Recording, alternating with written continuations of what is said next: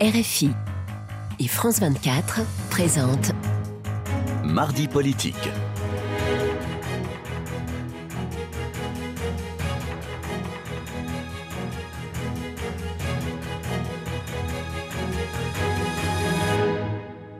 C'est l'heure de mardi politique sur France 24 et RFI. Bonsoir Frédéric Rivière. Bonsoir Rosine, bonsoir à tous. Et ensemble, nous recevons Sébastien Chenu, euh, vice-président de l'Assemblée nationale et député euh, du Nord du Rassemblement national. Bonsoir à vous, merci d'avoir accepté euh, notre invitation. Alors Emmanuel Macron tient ce soir à 20h15 une conférence de presse, la première depuis 2019. juste après les, les Gilets jaunes. La crise des Gilets jaunes peut-il cette fois peut-être vous surprendre? Je ne crois pas. Je suis très dubitatif euh, sur la capacité qu'a le président de la République euh, non seulement à surprendre, mais à convaincre euh, les Français. On a déjà eu droit à toutes ces pantomimes, le, enfin, les réunions de Saint-Denis, mhm. les grandes opérations après les Gilets jaunes avec les grandes réunions à travers la France, des heures et des heures de débat et à la fin, quel résultat? Donc euh, Emmanuel Macron aime parler, Emmanuel Macron aime brasser du vent, euh, Emmanuel Macron n'est pas capable euh, ni de changer de politique, ni d'atteindre un certain nombre de résultats au bénéfice des Français. Donc voilà, on ne se fait pas beaucoup d'illusions, mais même quand on n'attend rien, on peut être déçu d'Emmanuel Macron. Emmanuel Macron s'est très peu prêté depuis qu'il est arrivé au pouvoir à, cet exercice des conférences de presse. Il n'aime pas ça d'ailleurs. si finalement il a souhaité en faire une ce soir à une heure de très grande écoute. Est-ce qu'on ne peut pas supposer que peut-être tout de même il a euh, des réformes à proposer, qu'il veut prendre date avec les Français aujourd'hui? Bah, il y a plusieurs choses. D'abord, euh, quel est le cap? Et peut-être que c'est euh, ça la première des choses. Quel est le cap euh, qu'Emmanuel Macron veut fixer Depuis les présidentielles où il n'avait pas de programme, jusqu'aux élections législatives où ils n'ont pas fait campagne, cette majorité manque de cap politique. Donc où veut-il emmener la France? Emmanuel Macron dit souvent bleu le lundi, vert le mardi, jaune le mercredi, se contredit perpétuellement, ce en même temps est totalement troublant pour sa majorité et pour les Français. Il n'y a plus vraiment de en même temps. Euh, non, alors il y a plus. plutôt du. Oui, mais là, il n'y a, y a, pas de cap. Enfin, sa majorité ne sait pas où elle va. Et puis, il y a quelque chose qui aussi est, est, étrange, et en tous les cas euh, assez peu respectueux des institutions. C'est qu'il fait ça avant que son Premier ministre ne vienne devant le Parlement faire un discours de politique générale. Et en fait, il rappelle à son Premier ministre euh, qu'il est, le patron. C'est assez peu. oui, enfin, c'est assez peu courtois. Je rappelle que le Premier ministre, lui, est chef de la majorité. Et le pauvre Gabriel Attal, bah, visiblement, doit aller prendre ses consignes et puis euh, Pourquoi vous dites pauvre Gabriel Attal Parce qu'on a l'impression de l'élève euh, devant euh, le maître et qu'il a une marge de manœuvre personnelle qui est extrêmement réduite alors qu'il est chef de la majorité. donc voilà, Emmanuel Macron n'est pas très euh, j'allais dire, euh, amène avec son Premier ministre. Déjà, il le lance dans, la fauve au lion, dans la, dans la, dans, la, dans la cage aux fauves, pardon, euh, et, ensuite, il le bride. Je trouve que c'est une drôle de manière de, mm. de gouverner, de présider. Le, le, nouveau Premier ministre prononcera son discours de politique générale le 30 janvier, mais on sait qu'il n'y aura pas de vote de confiance. Comment vous interprétez cette décision? Mais Là aussi, on aurait pu attendre d'un Premier ministre qu'on nous a vendu comme étant jeune, brillant, euh, doué en communication, qu'il ait un peu de panache. Que Mme Borne n'ait jamais euh, cherché à obtenir une majorité, qu'elle en ait été incapable, qu'elle n'ait pas été courageuse, qu'elle n'ait pas été politique. On savait tout ça. Elisabeth Borne n'était pas faite pour faire de la politique, c'était une exécutante. Elle n'a jamais été chef de la majorité. Elle était incapable de trouver des majorités. Mais Gabriel Attal, on nous a présenté euh, ce Premier ministre comme étant exactement l'inverse c'est pas pour ça que vous pouvez mettre euh, Mbappé euh, Premier ministre, c'est pas pour ça qu'il y aura une, une, majorité plus large. Oui, mais c'est son boulot que d'aller convaincre, et notamment en faisant rentrer la moitié de l'état-major des Républicains dans le gouvernement, on pourrait penser euh, qu'il est capable d'aller convaincre les Républicains au moins d'une abstention bienveillante, ou en tous les cas de, de, de, de quelques-uns qui puissent soutenir lui au bénéfice du doute. Non, il y a ce manque de courage politique immédiat qui fait que le Premier ministre se carapate euh, non, il n'ira pas demander la confiance du Parlement. C'est quand même aussi une drôle d'époque où euh, ces gouvernants euh, macronistes essayent de gouverner non seulement sans l'assentiment des représentants du peuple, mais contre eux. Vous avez entendu Gabriel Attal lors de, j'imagine, de sa passation de pouvoir avec Elisabeth Borne en disant qu'il voulait soutenir les classes moyennes, cette, classe moyenne qui n'a pas, qui ne bénéficie pas d'aide et qui n'arrive pas à suivre à, la fin, à la fin du mois. Dans le fond, est-ce que là, c'est marcher sur les plates-bandes du, Rassemblement national? Chacun essaye de, s'arracher le, le, chiffon de, des, classes, des classes moyennes. Oui, d'accord, mais dire les choses, c'est une chose, en faire, c'est une autre. Or, moi, j'ai vu Gabriel Attal... Ça ne va pas être ça ce soir aussi, le, discours d'Emmanuel Macron, de dire comment il va récupérer et comment il va aider ces classes D'accord, mais enfin, jusqu'à présent, et Gabriel Attal a été ministre du budget, euh, il faut aussi le rappeler, ce sont les classes moyennes qui ont le plus perdu, que ce soit à travers le pouvoir d'achat, euh, que ce soit euh, à travers la hausse des prix, etc. Ce sont les classes moyennes qui ont été les moins aidées, qui ont le plus perdu à la gestion proposé par Emmanuel Macron et Gabriel Attal. Donc maintenant, c'est bien de dire on veut aider ceux qu'on a euh, sacrifiés euh, quelque part euh, pendant de mhm. longues années. D'accord, mais enfin, avec quels actes Nous, nous défendons la France du travail, celle qui travaille, celle qui a travaillé, les petits retraités, ou celle qui voudrait travailler. Mais on le fait avec des dispositifs qui sont très concrets. Lorsqu'on propose une hausse des, salaires de 10%, jusqu'à trois fois le SMIC, en échange d'un gel des cotisations patronales, ça, ça aide concrètement les classes moyennes. C'est-à-dire qu'on n'aide pas que les gens qui touchent le SMIC, pas uniquement les gens qui sont très modestes, on les inclut, on les emporte dans cette dynamique, mais jusqu'à trois fois le SMIC, c'est-à-dire des gens qui se lèvent le matin pour travailler, qui gagnent pas des fortunes, mais qui sont effectivement ces classes moyennes. On a fait ces propositions.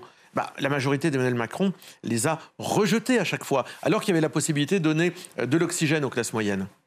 Parce que le, gouvernement considère que si on augmente le, SMIG, euh, on pénalise les entreprises qui se rattraperont sur euh, euh, d'autres dépenses. Vous avez raison. C'est la raison pour laquelle nous, on ne propose pas une augmentation du SMIC. Ça, c'est la LFI qui propose une augmentation du SMIC. Un, parce que les PME, les TPE, les petites boîtes n'auront pas les reins suffisamment solides. Ah on propose d'aller au-delà du SMIC, c'est-à-dire d'embarquer avec nous jusqu'à trois fois le SMIC. Et en échange, il y a un gel des cotisations patronales. Et sur ça, les petites entreprises, les, les PME, les petits chefs d'entreprise sont d'accord parce qu'ils s'y retrouvent et ils peuvent financer cette augmentation des salaires. Il n'y a pas de raison uniquement d'ailleurs de traiter les gens qui sont uniquement au SMIC. Il y a beaucoup de Français qui, en touchant un peu plus que le SMIC, ont du mal à boucler les fins de mois. Quand on travaille dans un EHPAD, quand on est routier, quand on est ambulancier, euh, on ne gagne pas des fortunes, on gagne un peu plus que le SMIC et mmh. pourtant, on a le droit à rien.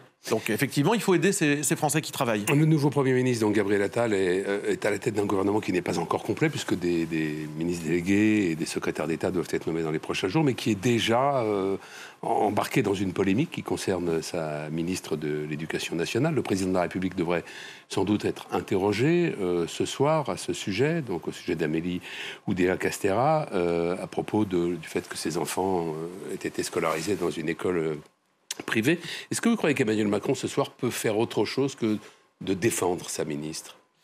Bah, Madame Oudéa Castera s'est mise dans cette difficulté, euh, j'allais dire toute seule. Euh, et c'est mal parti pour euh, ce que Gabriel Attal appelait la mère des batailles, l'éducation nationale comme étant la mère des batailles. On a une ministre de l'Éducation et des Sports qui déjà se retrouve à la tête et des Jeux Olympiques. Et des Jeux Olympiques. D'un énorme ministère absolument ingérable pour n'importe qui et qui déjà se noie.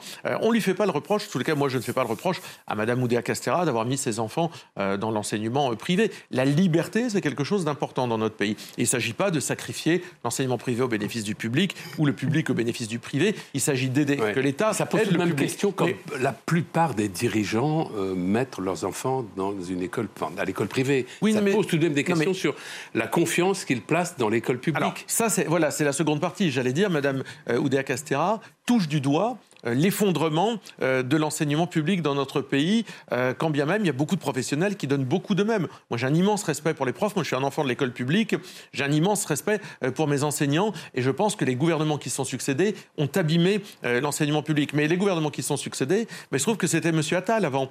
il se trouve que c'était Emmanuel Macron depuis bientôt sept ans. Donc, Mme Oudéa Castera, en disant qu'effectivement elle a placé ses enfants dans le privé parce que les heures n'étaient pas remplacées dans le public, eh bien, très cruellement, elle souligne euh, le ratage total euh, de ce gouvernement et des précédents dans la gestion de l'enseignement public. La revalorisation, en tous les cas, des conditions des profs euh, est nécessaire dans notre pays. retrouver ce chemin pour rendre attractif. La profession d'enseignant passe évidemment par restaurer leur autorité, mais aussi leur rémunération, qui, je le rappelle, n'a pas été revalorisée. Ce sont uniquement leurs primes qui ont augmenté, mais pas du tout le régime indiciaire, pas leur indice. Ça reste problématique. Quand les profs ou quand le monde de l'éducation ne fait pas grève, est-ce que ces gages qu'ils ont à leur tête euh, un, bon ministre, évidemment, euh, on pense à, Gabriel Attal.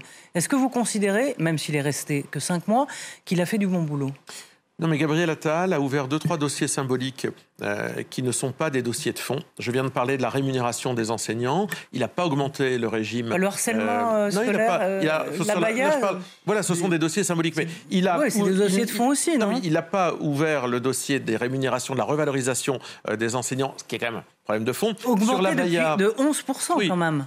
non, sur le régime, euh, sur le régime euh, indemnitaire, c'est-à-dire les primes et les indemnités, pas l'indice. Euh, mais sur la Baïa et le harcèlement, nous, nous lui avons donné le point. À l'époque, ce sont des dossiers. D'ailleurs, il faudra voir hein, si la Baïa, ça fonctionne, si l'interdiction de la Baïa fonctionne. Il faudra aussi ait un moment, il y ait une, une, étude qui soit faite sur les résultats de tout ça. Donc, nous lui avons donné ce point-là, mais en six mois, euh, sincèrement, euh, Gabriel Attal n'a pas révolutionné le monde de l'enseignement. les, 85 ou 90% d'une classe d'âge au bac, on sait très bien que c'est une erreur. Euh, aujourd'hui, mm. ça dévalorise le, diplôme. Il ne s'y est pas attaqué. un prof devant chaque élève, évidemment, il n'y en avait pas à la rentrée. Et on a tous des exemples dans nos circonscriptions d'écoles où il n'y avait pas de profs devant les élèves. Donc, sincèrement, mm. il a ouvert quelques dossiers symboliques parce que c'est un garçon qui sait faire de la communication. Il ne s'est pas attaqué à une réforme de fond de l'éducation nationale. Qu'est-ce qui va changer pour vous l'arrivée euh, à Matignon euh, de Gabriel Attal, avec cette figure de jeunesse qui a sans doute aussi euh, été voulue, en partie en tout cas pour cela, et peut-être d'ailleurs pour faire face à, Jordan Bardella. Est-ce que ça va changer quelque chose dans votre stratégie politique et peut-être en particulier dans la bataille des européennes? En réalité, je ne crois pas sur le fond parce que, que ça change fondamentalement quelque chose. D'abord, on voit Gabriel Attal est immédiatement euh, euh, pris en main par le président de la République. Il ne dispose pas, on, en a parlé, d'une majorité euh, absolue, ce qui fait que dès qu'il va vouloir avancer, il va se retrouver avec une majorité capable d'éclater ou de se désagréger assez rapidement. Tout ça, évidemment, est compliqué. On ne sait pas où il veut aller. Moi, je crois qu'il va se saisir de dossiers qui peuvent faire consensus dans la société ou qui peuvent lui permettre de Je pense à la loi sur la fin de vie, de choses assez symboliques, mais sur les grandes réformes structurelles dont notre pays a besoin, je pense que malheureusement, ce sera, il est condamné à décevoir. Euh, on va parler de, de, vous, enfin du Rassemblement euh, national. Marine Le Pen est visée par une procédure pardon, dans l'affaire dite des assistants euh, parlementaires. Elle pourrait être frappée d'inéligibilité. Est-ce un scénario que vous anticipez? Non, je crois pas, parce que euh, François Bayrou, exactement poursuivi dans le cadre de, euh, même genre d'affaires, euh, n'a pas été frappé ni d'éligibilité, ni de sanctions qui ne lui permettent pas aujourd'hui de pouvoir faire de la politique. Donc il n'y a pas de raison que par effet miroir, il y ait un acharnement sur Marine Le Pen, acharnement que l'Union européenne, en tout cas que la Commission, à travers son bras armé de l'OLAF, poursuit depuis des années, voulant transformer les collaborateurs des députés Rassemblement national en des fonctionnaires de l'Union européenne. Nos collaborateurs, ce sont euh, des collaborateurs qui sont aussi euh, politiques, mhm. qui contestent le fonctionnement de cette Union européenne. ils ne nous feront pas reculer ni céder. Donc on est assez serein euh, sur la fin de tout ça. Mais, si c'était le cas, est-ce que ce serait Jordan Bardella, le, forcément le candidat? Bon, on n'en est pas là. Euh, sincèrement, je ne crois pas que ce, soit le cas. Marine Le Pen se prépare pour les élections présidentielles et nous, tout le travail qu'on fait est destiné à amener Marine Le Pen à l'Élysée et Jordan à Matignon. C'est comme ça qu'on a euh, organisé les choses. Donc je pense que c'est comme ça que les choses se passeront si les Français nous font confiance. C'est un, ticket à l'américaine un peu, donc, puisque Marine Le Pen annonce en effet euh, qui serait son, son, Premier ministre, Jordan Bardella. Mais est-ce qu'on ne peut pas y voir aussi euh, une, volonté peut-être de brider immédiatement d'autres ambitions, euh, car on voit que Jordan Bardella euh, a une forte cote de popularité, qu'il plaît beaucoup aux jeunes. Est-ce que c'est pas une manière de lui dire ne vois pas trop grand, Matignon, ça suffira. L'Élysée, c'est pour moi. Matignon, c'est quand même euh, une fonction extrêmement euh, difficile et harassante. Et je ne pense pas que ce soit en réalité un cadeau euh, fait à quelqu'un que d'aller à Matignon. On lui demande de venir servir son pays. très prestigieux aussi. Prestigieux, mais enfin très difficile. Et je pense qu'au contraire, il y a une complémentarité entre Marine et Jordan. Marine se prépare, elle est vraiment la figure tutélaire sur l'international. Elle, elle, incarnera notre pays. Je pense qu'elle aujourd'hui et l'expérience et la solidité vous, pour le faire. Vous parliez comme si la peau de l'ours était vendue. Non, pas du tout, parce que on est très humble. On sait que pour nous, c'est beaucoup plus difficile que pour les autres, qu'on nous pardonne euh, beaucoup moins euh, qu'aux autres, euh, que si Marine Le Pen ne précise pas toute sa pensée à la virgule près, on la catalogue, que si nos, nos, propositions ne convainquent pas immédiatement à la fois les milieux économiques, la France du travail, le monde journalistique, eh bien, on se fait passer à la moulinette. Donc on sait que c'est plus dur pour nous mmh. et on doit convaincre les Français de la politique qu'on veut mener. Mais on pense aujourd'hui que notre offre politique, elle rencontre une majorité de Français. Les Français nous attendent. Et aujourd'hui, ce qu'on n'a jamais été auparavant, je crois qu'on est un espoir pour beaucoup de Français. Euh, alors, il y a un sujet dont on parle assez peu. Euh, c'est la colère des agriculteurs euh, en France, mais dans d'autres pays d'Europe et, en Allemagne notamment, où le, mouvement est, est, de très très grande ampleur. Est-ce que cette question pour vous doit être euh, au cœur précisément du débat euh, des européennes? Oui, parce qu'on a perdu dans notre pays, je crois, euh, ces dernières années, jusqu'à 100 000 euh, exploitations. Donc on voit bien que le monde de l'agriculture est en crise. Mais le monde de l'agriculture, il est en crise, ce n'est pas le fait du hasard. On a multiplié euh, les normes, on a multiplié les traités de libre-échange, et les agriculteurs, eux aussi, ont subi très fortement les hausses du prix de l'énergie. Donc on voit bien que ce monde de l'agriculture, il n'a pas été soutenu.